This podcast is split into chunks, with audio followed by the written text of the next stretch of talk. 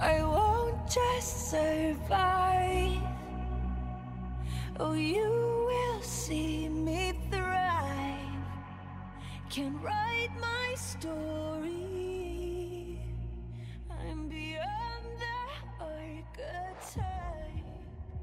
Hola familia, bienvenidos a un nuevo episodio de Olympic Talks o charlas olímpicas. Tras 12 años de paréntesis, los Juegos regresan a la palestra pública, esta vez en Londres 1948. Los estragos de la Segunda Guerra Mundial hicieron que Londres fueran conocidos como los Juegos de la Austeridad, condiciones muy difíciles para realizar un evento de esta magnitud. Sin embargo, estos Juegos, aunque humildes, salvaron el movimiento olímpico. Así que agarra una cerveza porque ya comenzamos. Yesterday, all my troubles seem so far away. Now it looks as though they're here to stay. Oh, I believe in yesterday. Después de los intentos fracasados por realizar los Juegos Olímpicos en 1940 en la ciudad de Tokio, la cual posteriormente renunció para ser adjudicados a la capital inglesa, Londres, en el año 44, que también el conflicto mundial hizo imposible organizar, provocó un enorme desánimo dentro del entorno del movimiento olímpico internacional, que evidentemente hizo temer lo peor para la continuidad de los propios Juegos. En el año 1948, el pueblo británico, como es evidente, estaba mucho más preocupado en la reconstrucción social y económica de su país que en los eventos deportivos de la cita, aunque fuera de gran importancia recuperarlos.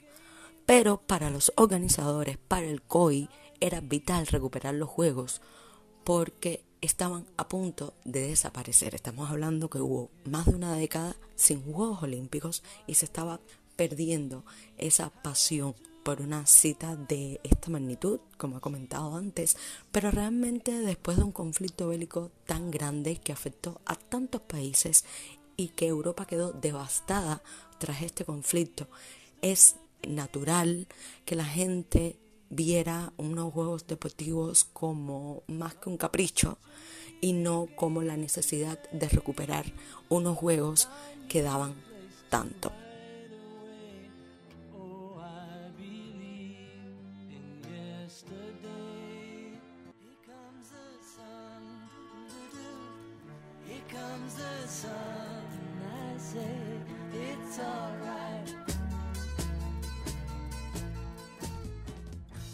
Pesar del rosario de calamidades que existía en el momento, gracias al esfuerzo de todos, tanto del gobierno británico que finalmente apoyó la realización de los Juegos y el propio pueblo, que era una manera de desestresar, de evadir un poco esa realidad tan triste que existía en la ciudad, apoyó la realización de los Juegos y contra todo pronóstico pudieron celebrarse con una muy buena organización a pesar de todo el caos que había alrededor y a partir de este puntual momento, este punto de inflexión, esta clave de desarrollar estos juegos jamás dejaron de realizarse a partir de ese momento.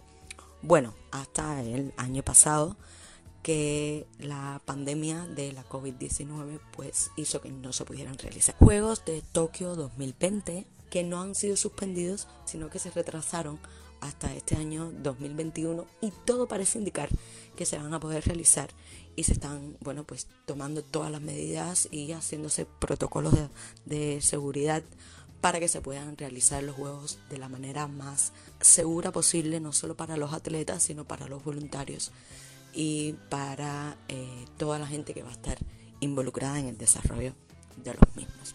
Así que bueno, a pesar de las pocas perspectivas optimistas que existían, pues participaron 59 países, lo que constituyó un récord hasta el momento, cosa que evidencia esa necesidad de recuperar la cita olímpica, con un total de 4.465 deportistas, entre ellos 390 mujeres. Seguimos viendo ese aumento progresivo de la participación femenina y una masiva presencia de público. El nivel de marcas, como era evidente, fue bastante bajo y solamente se batieron 10 récords olímpicos. La asistencia de público, a pesar de las voces que estaban en contra del desarrollo de los Juegos por la situación que había, fue masiva llenaron a tope el estadio de Wembley, que fue reacondicionado para poder acoger los Juegos y recibieron con entusiasmo el emblemático acto de la cita olímpica, la cual fue transmitida por primera vez en directo en la televisión. Recordemos que Berlín en 1936 transmitió los Juegos pero de manera local.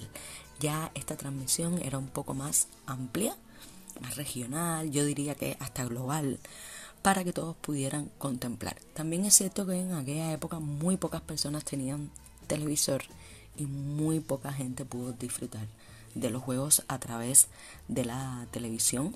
Pero bueno, fueron los primeros juegos en ser transmitidos en directo y es una curiosidad que tienen. Estos juegos no tuvieron villa olímpica y los deportistas tuvieron que ser alojados en barracones militares viejos del propio conflicto bélico. El listado de galardones lo encabezó la delegación de Estados Unidos con un total de 84 medallas y en segundo lugar quedó Suecia con un total de 44. En esta ocasión hay que recordar que tanto Alemania como Japón fueron excluidos de participar por las diferencias políticas originadas y bueno, por haber sido parte eh, del eje en el conflicto de la Segunda Guerra Mundial. Hey Jude, don't make it bad. Take a sad song and make it. Y como siempre vamos a hablar de esos grandes atletas que sobresalieron por encima del resto y más en unos juegos de condiciones tan difíciles. Y voy a comenzar por una mujer que se considera hoy la más grande atleta de las que jamás hayan pisado una pista de atletismo. Y estamos hablando de la holandesa voladora, Fanny Blankers Cohen, ganadora de todas las medallas de oro en las pruebas que disputó. Y estamos hablando de cuatro medallas, las cuales tuvieron una resonancia enorme que aún hoy se recuerdan por los viejos estadísticos del deporte atlético. Y no solo por las cuatro medallas que ganó, sino con la edad con que las ganó. De hecho, le decían también la abuela holandesa, porque ganó sus cuatro medallas con 32 años. Se inscribió en seis pruebas, las cuales hubiera ganado sin dudas, pero la organización solo le permitió participar en cuatro de ellas y en las cuatro fue campeona. Estos fueron los 100 metros lisos, los 200 metros lisos, los 80 metros vallas y el relevo de 4 por 100. Su hazaña de alcanzar cuatro medallas de oro en una misma Olimpiada fue un hecho histórico que todavía hoy ninguna mujer ha logrado superar. En el atletismo estamos hablando. Otro atleta que hay que destacar y que fue una gran figura dentro del atletismo y que aparece por primera vez en estos Juegos Olímpicos es el checo Emil Satopek, también conocido como la locomotora humana. Contemplar su evolución sobre una pista de atletismo era digna de figurar en los mejores archivos fotográficos del mundo. Su peculiar estilo, nada parecido a los que mandan los cánones de un corredor perfecto, que tiene que haber una armonía, eh, un compás alterno entre manos y pies, pues él corría como le parecía. Y su manera muy particular de correr, pues le dio todos los éxitos que tuvo y era una de las notas más destacadas que siempre el público deseaba presenciar en todas sus actuaciones sobre las pistas de Europa, porque tenía una manera de correr muy características. Crispaba el rostro, contorsionaba el cuerpo constantemente, daba la apariencia de un atleta agotado que en cualquier momento podía desplomarse al suelo y según su visión pues era una manera muy personal para superarse a sí mismo y una lucha personal contra el agotamiento.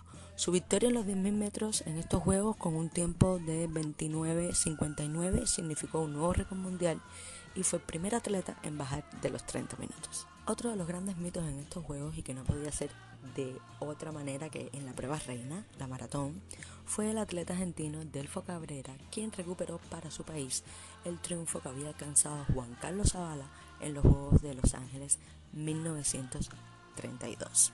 Otra mujer que destacó dentro de los eh, atletas sobresalientes de esta edición fue la francesa Micheline Ostermeyer, ganadora de los lanzamientos de peso y disco y bronce en el salto de altura. Era una atleta gran amante de la música y una excelente pianista. Otra gratificante aparición en el firmamento olímpico lo constituyó la presencia del estadounidense Bob Matías, que con solo 17 años de edad se convirtió en el atleta más joven en ser campeón olímpico en la prueba de decatlón. Y prácticamente recién llegado al deporte, porque con 17 añitos está comentando una carrera deportiva. Ahora quiero hablar de dos mujeres norteamericanas que hicieron historia en estos Juegos Olímpicos. La primera fue Audrey Patterson, que se convirtió en la primera atleta de color femenina en ganar una medalla olímpica tras conseguir el bronce en los 200 metros lisos. Pero no solo eso, unos días más tarde, Alice Coachman, también negra, alcanzó la misma gesta histórica, pero esta vez ganando medalla de oro en el salto de altura, convirtiéndose así en la primera campeona estadounidense de color. También estos fueron los juegos donde apareció una gran estrella y estamos hablando del boxeador húngaro Laszlo Papp, quien consiguió el primero de sus tres oros consecutivos en la categoría de menos de 73 kilogramos. Este sería su primer oro en Londres 1948 y después ganaría nuevamente en las ediciones de Helsinki 52 y Melbourne 56. Y para finalizar este apartado de los atletas, quiero hablar de una hazaña protagonizada por el tirador de pistola rápida, húngaro también, Karoli Takacs. Este antiguo campeón de 1938 perdió posteriormente su mano derecha debido a la explosión de una granada durante unas maniobras militares. Sin embargo, aprendió a tirar con su mano izquierda y se convirtió en campeón en estos Juegos Olímpicos.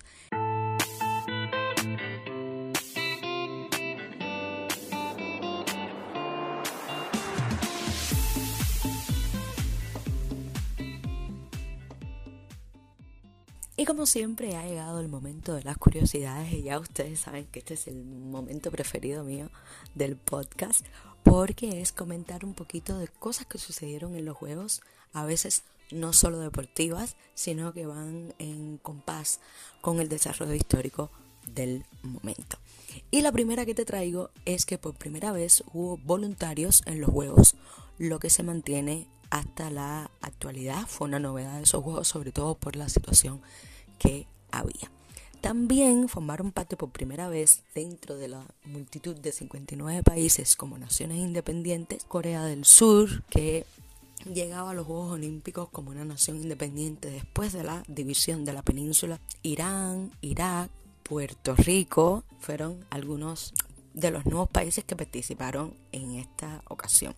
Además, también ganaron su primer oro la hoy actual potencia en atletismo Jamaica y otros países como Yugoslavia o Turquía conseguirían su primera medalla olímpica. Otra novedad que ahora es de lo más normal, sobre todo en los juegos más eh, actuales, es que se introdujeron por primera vez los tacos de salida en las pruebas atléticas de velocidad, los que van desde los 100 metros a los 400 metros lisos.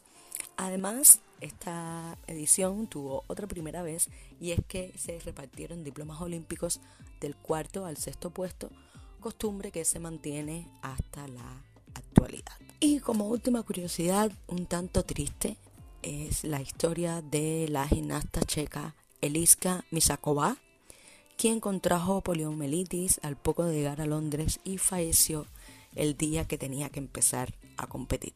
Sus compañeras, entre las que se encontraba su hermana Miloslava, no se retiraron a pesar de la triste situación y ganaron, dedicándole el triunfo a la malograda Eliska.